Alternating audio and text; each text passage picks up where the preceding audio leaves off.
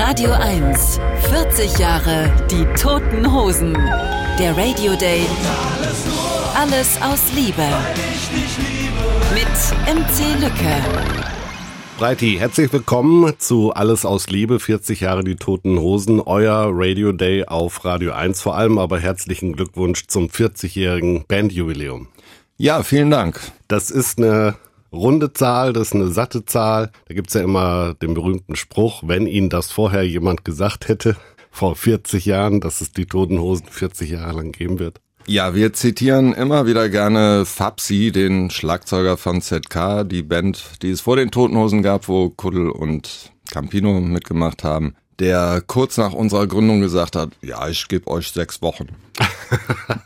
Als wir da drüber waren, äh, haben wir schon immer gelacht, ähm, aber natürlich in nichts ahnen können, dass wir beide jetzt hier immer noch stehen und über solche Sachen reden. Ja, und vor allem, dass ihr immer noch zusammen seid, weil bis auf den Schlagzeuger, ja, haben wir ja hier mit äh, vier Gründungsmitgliedern der Toten Hosen es zu tun. Und ihr habt ja auch ein Lied darüber gemacht, ihr seid Freunde. Aber was gehört noch dazu? Mal ehrlich, eine Punkrock-Band, die sich dann ja auch entwickelt hat, die vielleicht dann Rock gemacht hat, dann vielleicht sogar im Mainstream angekommen ist mit den ganzen Auseinandersetzungen, die es ja auch innerhalb einer Band geben muss über die musikalische Richtung und überhaupt die Nerven zu bewahren, es so lange miteinander auszuhalten. Was ist euer Erfolgsgeheimnis?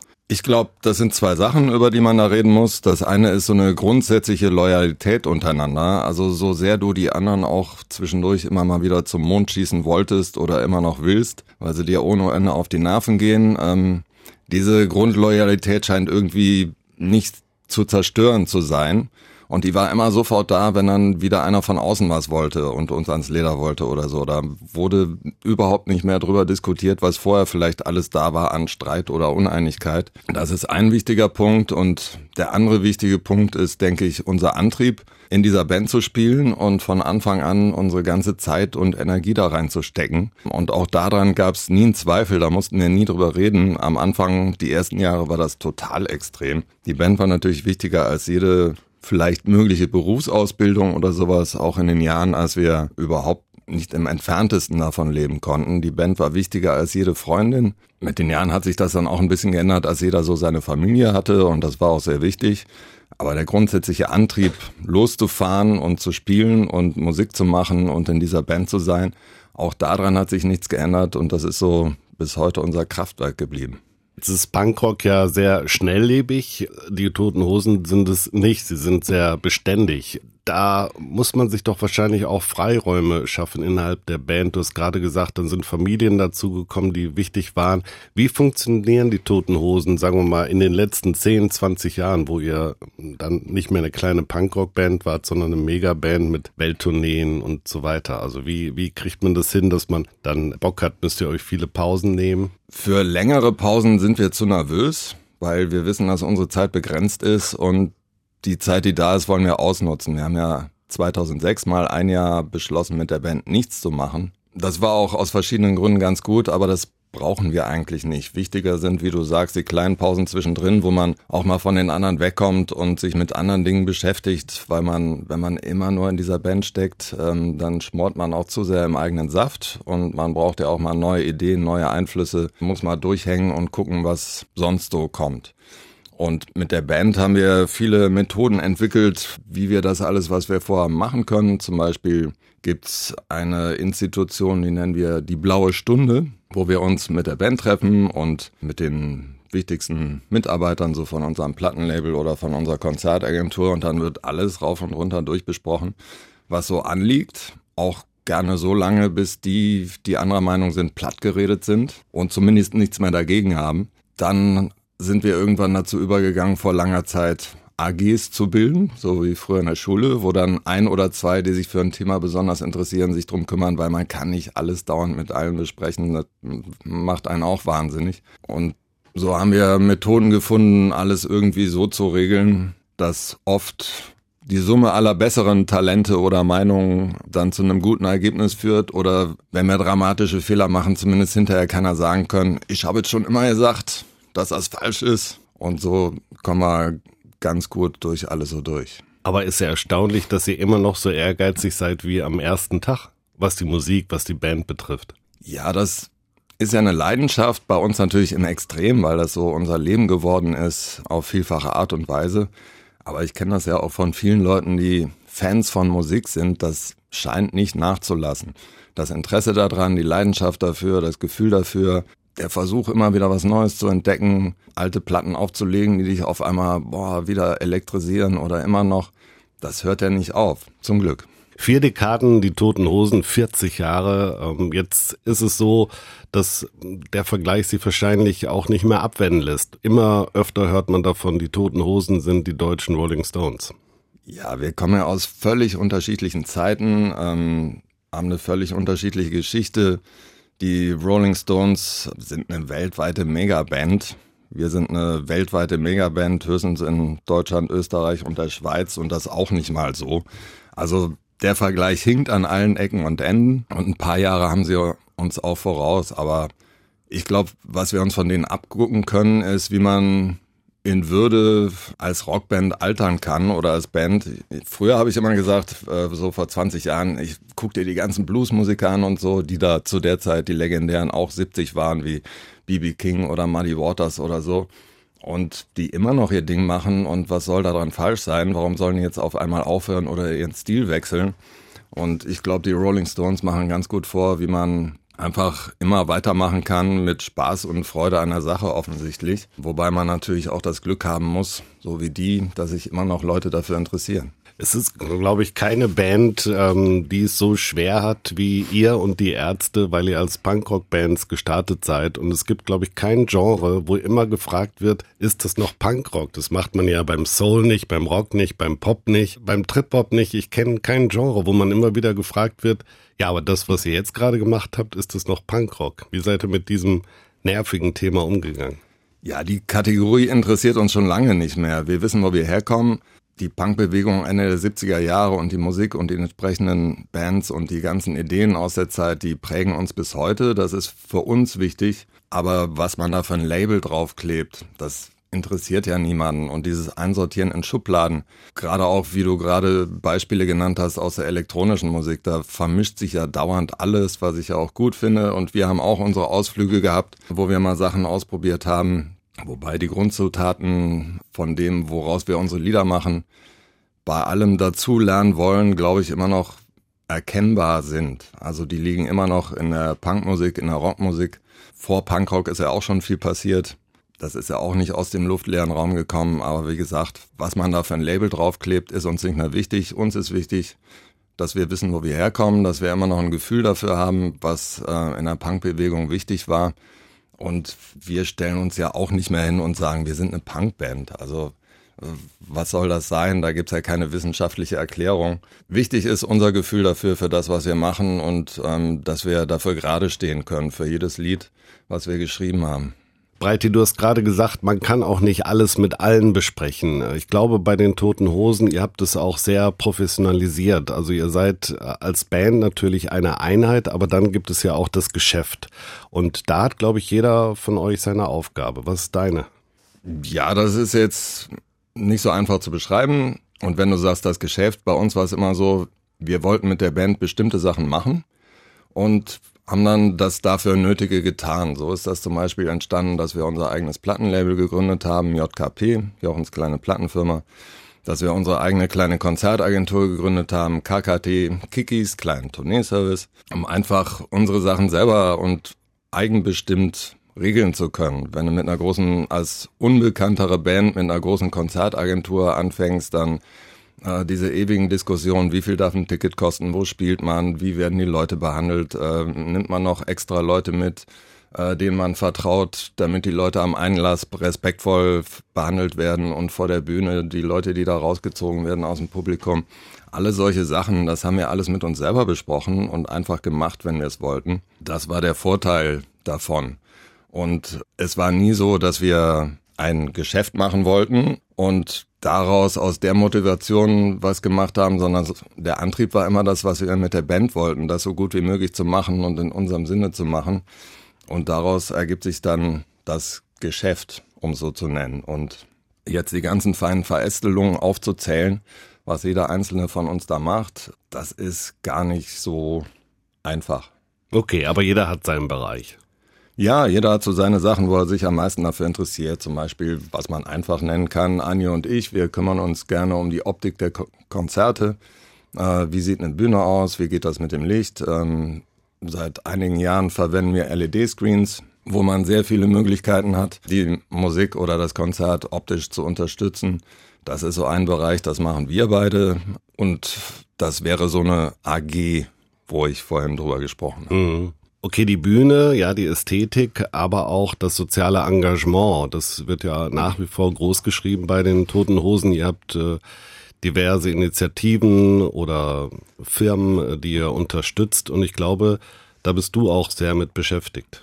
Ja, das interessiert mich auch sehr. Es ist zum Beispiel so, seit jetzt 20 Jahren äh, unterstützen wir zum Beispiel Pro Asyl, die für die Belange von Asylbewerbern und Flüchtenden eintreten auf verschiedene Art und Weise. Und was wir da versuchen zu machen, ist, deren Arbeit einer Öffentlichkeit zu präsentieren, die wir erreichen können. Ähm, und aus verschiedenen Gründen ist mir das Thema wichtig und uns allen wichtig. Und so ist diese Zusammenarbeit entstanden. Dasselbe machen wir mit Oxfam. Die machen Kampagnen zum Beispiel, die zum Lieferkettengesetz geführt haben, letztendlich, dass Hersteller verpflichtet werden, die Einhaltung der Menschenrechte zu kontrollieren bei allen Produkten, die sie verarbeiten oder bei allen Lieferanten, die sie auch in anderen Ländern haben. Und dann machen wir noch immer wieder was mit Kein Bock auf Nazis, äh, die darüber informieren, was kann man gegen das, gegen rechtsextremistisches Gedankengut tun, da an seinem Platz in der Schule, am Arbeitsplatz. Äh, dann gibt es auch ein paar lokale Organisationen, mit denen wir immer, zu, immer wieder zu tun haben. Und das ist auch so ein bisschen so entstanden. Um manche Sachen kümmere ich mich dann zuerst oder rede mit den anderen, was kann man da machen. Aber das ist auch so, dass jeder da immer mal wieder mit Ideen kommt. Aber so den Kontakt zu Pro Asyl oder so, das macht dann tatsächlich eher ich und bespreche mit denen Sachen, was man machen könnte, wie wir es machen, bevor wir dann mit allen wieder entscheiden, ob wir das so machen wollen oder anders. Das muss immer sein, ne? Bei bestimmten Fragen ja. Weil das berührt so grundsätzlich ist, da muss schon jeder damit einverstanden sein und der am Ende auch dafür gerade stehen bei so politischen Sachen. Und dann muss man das schon immer wieder mit allen besprechen, klar. Mhm. Wenn du vorhin gesagt hast, äh, euch war das dann wichtig, alles irgendwo selbst in der Hand zu haben, also Label gegründet, Konzertagentur gegründet, ist auch, glaube ich, sehr mit Hinblick auf die Fans. Ja, man kann schon sagen, das gilt für die Ärzte auch, wie für die Hosen. Ihr habt immer faire Eintrittspreise gehabt, auch sehr darauf geachtet und nicht umsonst habt ihr eine treue Fanbase, die ja jetzt seit 40 Jahren gewachsen ist. Ja, Res Respekt vor Leuten, das so könnte man das nennen und natürlich Respekt vor allem zu den Leuten, die sich für unsere Musik interessieren, mit denen man auf diese Art irgendwie ja doch eng verbunden ist, jetzt nicht in dem Sinne von, dass man mit jedem befreundet sein muss oder sein kann, aber wir machen ja auch Musik oder das Ziel, wenn man Lieder macht, ist ja Leute zu berühren, irgendein Gefühl auszulösen oder zu beschreiben. Wir machen das erstmal für uns. Aber ein Lied ist für uns dann ein gutes Lied, wenn es eine Reaktion drauf gibt, äh, wenn das Leute berührt, wenn die beim Konzert dazu animiert sind, das vielleicht mitzusingen, wenn der Text für die eine Bedeutung so im persönlichen Leben hat. Und das ist ja auch eine Art persönliche Beziehung auf eine Art. Und wenn ich mir Leute einlade, wenn es zu Hause ist, dann versuche ich ja auch ein guter Gastgeber zu sein. Und wenn wir uns Leute einladen zu einem Konzert, dann versuchen wir auch gute Gastgeber zu sein und versuchen alles, was wir als Band dafür tun können oder wo wir Einfluss haben auf die Organisation mit dem lokalen Veranstalter, das so zu machen, ähm, dass jeder da eine gute Zeit haben kann und äh, sich gut behandelt fühlt. Aber ihr macht ja noch mehr. Ihr habt die legendären Magical Mystery Tours, wo ihr Fans auch zu Hause besucht. Und was ich auch noch bemerkenswert finde, ähm, es gibt ja jetzt den Film, die Dokumentation vom SWR in Zusammenarbeit mit dem RBB, die Toten Hosen in Ostberlin, die beiden Konzerte von 1983 und 88. Und in dem Film fällt der Satz, nachdem wir irgendwann keine Lust mehr hatten, vornehmlich als Fun-Punk, Spaß-Punk-Band verortet zu werden, da gab es ein Loch, das man mit politischen Inhalten füllen konnte. Kannst du das nochmal ein bisschen ausführen? Also habt ihr da quasi eine Marktlücke entdeckt, die euch aber und eurer Gesinnung entgegengekommen ist, dass ihr euch nicht nur politisch engagiert habt, sondern ja auch dann sehr viele politische Lieder gemacht habt?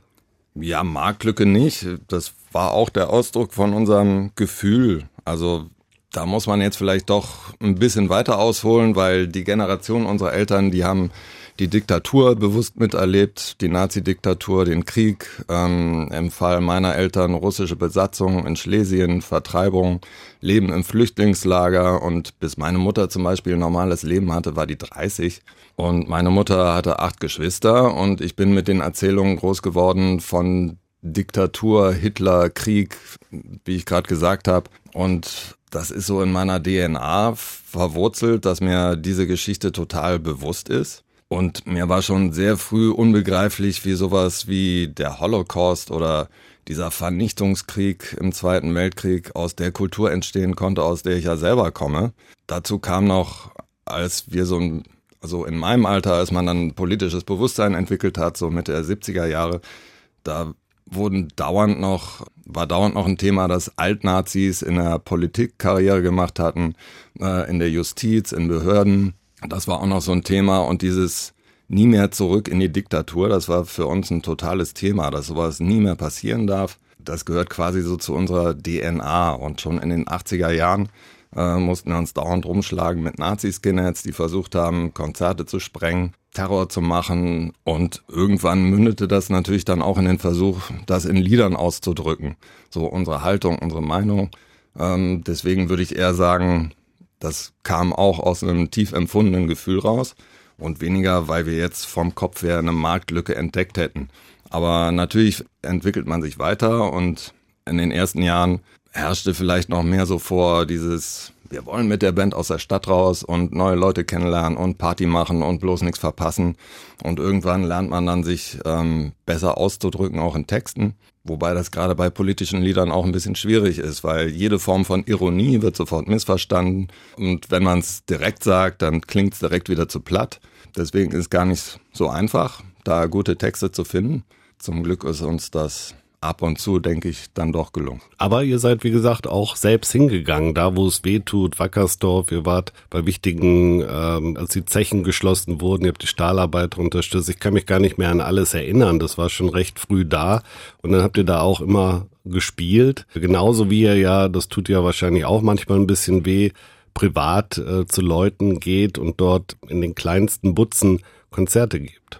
Ja, dieses, was du vorhin erwähnt hast mit den Magical Mystery Tourneen, wie wir das genannt haben, das ist ja dann wieder eine andere Geschichte. Tatsächlich interessanterweise haben wir unsere erste Magical Mystery Tournee schon gemacht, 1983. Da hatten wir gerade mal mit den Toten Hosen zwei normale, in Anführungsstrichen, Tourneen gespielt.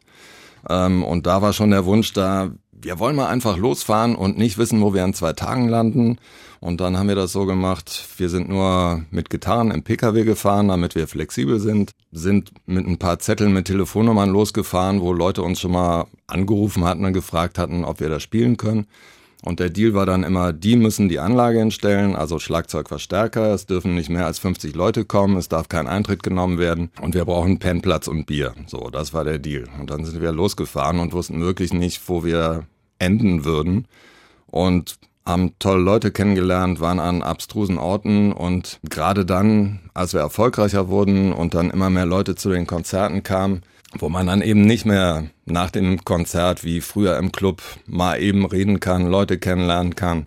Da haben wir das ganz bewusst gemacht, um dieses Erlebnis auch noch haben zu können dass man mit Leuten Zeit verbringt, ähm, sich mit denen auseinandersetzen muss. Ähm, man weiß ja nie, was einen erwartet. Vielleicht versteht man sich auch mal nicht. Oft genug, auch zuletzt, als wir das noch gemacht haben, übernachten wir dann auch da und dann hängt man am nächsten Morgen schon wieder da zusammen. Das sind aber ganz tolle Erlebnisse für uns gewesen und offensichtlich gibt es immer wieder Leute, denen das auch Spaß macht, uns da zu haben.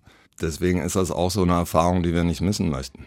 Ja, aber finde ich schon eine Leistung, weil man muss ja auch immer, wir sind jetzt auch nicht mehr die Jüngsten, auch ihr nicht, ist ja klar, wenn man 40 Jahre in einer Band äh, spielt, dann hat man schon ein paar Jahre auf dem Buckel und man, wenn man jetzt mal ehrlich ist, wird man ja auch ein bisschen bequemer und äh, sich auch auf Menschen einzulassen, wirklich dann dort auch zu pennen, mit denen zu frühstücken, vielleicht auch mit Menschen, die mittlerweile wesentlich jünger sind, muss ja eine Herausforderung sein.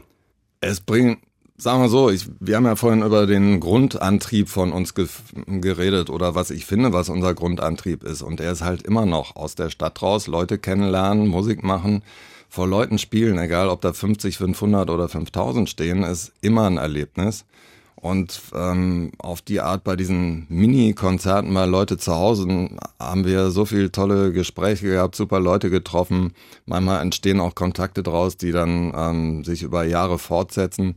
Das ist ja eine Bereicherung für uns und jedes Mal wieder ein gutes Erlebnis. Deswegen die Lust darauf, die ist nach wie vor vorhanden. Vier Jahrzehnte breite die Toten Hosen. Was waren so die wichtigsten Stationen, wenn man mit dem Kickstart anfängt? Weil ihr wart ja gleich mit Opel Gang, wart ja gleich äh, voll dabei. Dann gab es aber sicherlich auch mal Dekaden, wo es nicht ganz so gut gelaufen ist. Ich denke, hier kommt Alex, war ganz wichtig, war der erste große Hit. Auch der Ballast der Republik, glaube ich, zum 30-Jährigen war nochmal wichtig. Das ist dann euer erfolgreichstes Album überhaupt geworden. Was waren für dich die wichtigsten Stationen? Ja, ist natürlich jetzt ein bisschen schwierig zu sagen, nach so einer langen noch oder was? Na, ja, nach so einer langen Zeit. Also erstmal, wo du sagst, kommt noch, da würde ich auch sagen, ähm, ich bin nicht nostalgisch veranlagt, also vielmehr als dass ich jetzt auch zum 40-Jährigen in der Vergangenheit rumwühle und darin schwelge in irgendwelchen Erinnerungen, wie es gewesen ist, interessiert mich eher, was jetzt kommt. Aber wenn du nach wichtigen Stationen fragst, also genau wie du sagst, also die, das Album ein kleines bisschen Horrorschau, wo ja auch hier kommt Alex drauf war, das war ähm, sicher ein wichtiger Schritt, weil das unser erstes erfolgreiches Album war, wo, wo wir dann wirklich erstmal gut davon leben konnten, im Gegensatz zu der Zeit davor. Außerdem finde ich das Album immer noch sehr gelungen, sind echt gute Lieder drauf, die wir auch mehrere davon immer noch gerne live spielen. Insofern war das sicher ein wichtiges Album für uns. Wichtig war aber auch dieses Album Learning English Lesson One, mhm. was jetzt kommerziell bei weitem nicht so erfolgreich war oder nicht so viele verkauft hat äh, wie die Alben davor.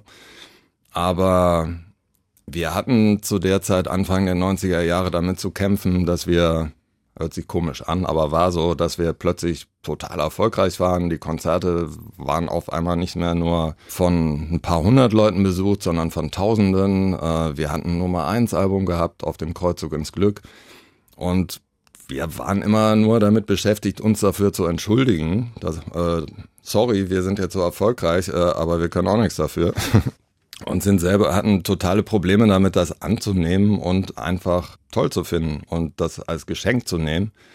Und da hat uns geerdet, dieses Album aufzunehmen mit un einigen unserer All-Time-Lieblings-Punkrock-Liedern, immer jeweils mit demjenigen, der es geschrieben hat. Also Blitzkrieg Bob mit Joey Ramone oder Smash It Up mit Captain Sensible, Charlie Harper von UK Subs war dabei und viele andere. Und die alle zu treffen, die ja so immer unsere Helden gewesen waren und zu sehen, wie die drauf sind. Zum Glück waren das alles gute Begegnungen und das waren alles tolle Typen und da sind Freundschaften fürs Leben draus geworden. Äh, zu sehen, wie die einfach ihre Gitarre einsteckern und losspielen und es hört sich geil an. Das hat uns dann wieder so ein bisschen den inneren Kompass justiert, wo die Reise hingehen kann. Dann war sicher total wichtig äh, unser erstes Konzert in Argentinien weil Argentinien auf verschiedene Art dann zu einer Art zweiten Heimat für uns geworden ist und wir da wichtige und besondere Sachen für uns erlebt haben. Aber das ist jetzt echt nicht so leicht, die Liste weiterzumachen. Klar, dann ähm, stimmt auch, was du sagst, Ballast der Republik vor genau zehn Jahren das Album, finde ich auch gelungen, muss ich sagen. da war ja dann auch Tage wie diese drauf, was für uns ein seltsames Erlebnis war, weil einen Single-Hit so in der Art hatten wir ja nicht. Wir haben immer gesagt, okay, wir machen okay Albumlieder, die man auch gut live spielen kann und die bei Konzerten gut ankommen, aber Singles ist nicht unsere Welt. Das ist dann mal ganz anders gekommen und hat sich so ganz komisch bei vielen Leuten ins Leben gemogelt, bei Hochzeitsfeiern, bei Beerdigungen, bei erfolgreichen Sportereignissen und so, äh, die mit uns so eigentlich gar nichts zu tun hatten. Und so hat das Lied auf eine Art ein ganz eigenes Leben gekriegt, was wir auf die Art auch noch nicht kannten. Ja, das sind alles so, aber wie gesagt, es ist schwierig zu sagen, das war ein wichtiges Ereignis, ab da war alles anders oder ab da wurden wir mega erfolgreich oder ab da ist alles wieder zusammengebrochen. Von der Sorte kann ich dir nicht so viel aufzählen. Dann gucken wir zum Abschluss noch voraus. Ähm, es gibt ja jetzt endlich wieder die Toten Hosen live, äh, nicht nur heute Abend im Astra Kulturhaus, sondern natürlich dann auch die Tour. Und ihr musstet eine Tour absagen, die eigentlich ein Traum von allen von euch war, mit einer ganz großen Band, äh, einer Big Band unterwegs zu sein und die wurde ersatzlos gestrichen. Jetzt ist aber nach, ja, weiß nicht, zweieinhalb Jahren, fast drei Jahre oder so, wo ihr nicht gespielt habt, habt ihr eine amtliche Tour für euch. Das ist erstmal das, was kommt. Wie sehr freust du dich darauf? Konzerte zu spielen ist das Wichtigste, was wir machen, finde ich, oder das ist das, was eine Band ausmacht. Ähm, natürlich ist es auch wichtig oder existenziell, sich immer wieder neue Lieder auszudenken. Den Antrieb geht's auch, aber die Wahrheit ist auf dem Platz und gut wird's erst, wenn man neue Lieder ausprobiert, wenn Leute da stehen und guckt, berührt das jemanden, ähm, kriegt das Lied seine eigene Geschichte weil die Leute darauf reagieren und weil da was zusammen entsteht mit dem Publikum. Und dieses Konzerterlebnis, das will man immer wieder aufs Neue haben. Auch wenn der letzte Ton gespielt ist, dann ähm, klar muss man das Erlebnis erstmal, das setzt sich dann so, man kommt mal runter, aber schon am nächsten Morgen will man das wieder haben. Und, wow. Und an Konzerten finde ich gut, man kann Live-Aufnahmen machen, man kann DVDs davon machen und Filme drehen und so. Aber wer nicht dabei war, der wird auch durch eine DVD vielleicht ein, eine Idee davon bekommen, wie es war. Aber er wird nicht dasselbe Erlebnis haben, wie wenn er selber da gestanden hat, wie bei einer Theateraufführung oder so. Jeder Abend ist irgendwie anders, auch wenn man weiß, okay, wenn man die Toten Hosen sieht, was einen ungefähr erwartet. Wir wissen auch ungefähr, was uns erwartet, aber dieses Erlebnis, was, wenn wir sozusagen den Treibstoff liefern, und dann dieses Ding mit dem Publikum anfängt, wenn die darauf reagieren, wenn die mitsingen, wenn die rumspringen und was das dann wieder mit uns macht, das ist schwer zu beschreiben, was da passiert, aber das will man immer wieder haben und deswegen ist es großartig, wieder Konzerte zu spielen. Breiti, dann äh, sage ich danke und äh, was soll man noch sagen? Auf die nächsten 40, ne? Ja, ne? danke. Ja, danke dir.